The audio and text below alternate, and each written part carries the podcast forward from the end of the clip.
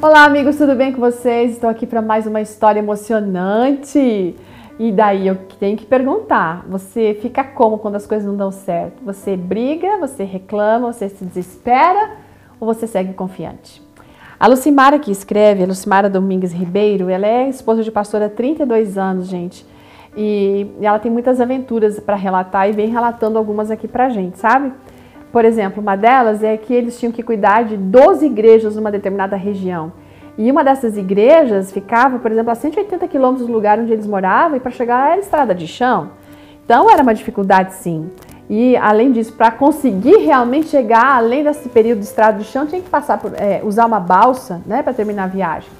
E muitas vezes eles encararam assim estradas estreitas, empoeiradas, cheias de lama, buracos, né?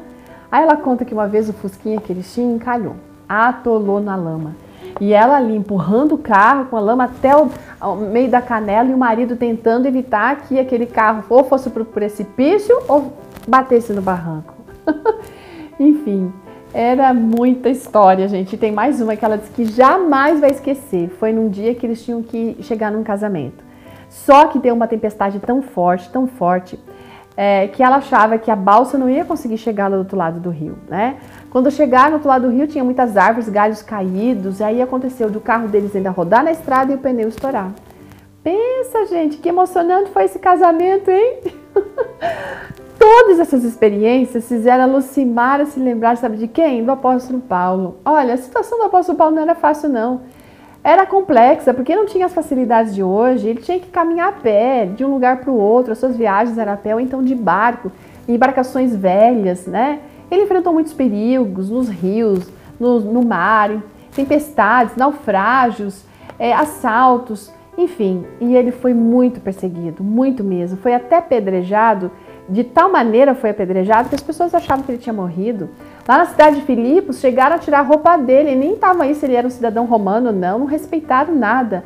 Só que em todos esses momentos, em vez de ele reclamar, sabe o que ele fazia? Ele glorificava a Deus. E isso mexeu tanto com o carcereiro ali na cidade de Filipos, onde ele foi colocado na prisão, que ele e a família dele aceitaram Cristo Jesus. Peça, pensa nessa situação, porque a nossa atitude pode fazer muita diferença na vida dos outros, entende? A resiliência daquele apóstolo Paulo transformou a vida daquele carcereiro. Deus usou aquela atitude do apóstolo para sensibilizar aquele homem e desejar conhecer Jesus.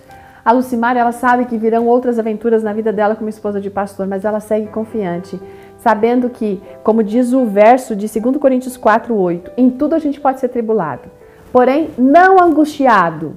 Em tudo a gente pode ser perplexo, mas não desanimado. Que Deus ajude você nisso, não importa o que você esteja passando. Siga em frente, use de resiliência, cuida dos seus pensamentos, confia no Senhor que você será vencedor. Ótimo dia, até amanhã. Tchau!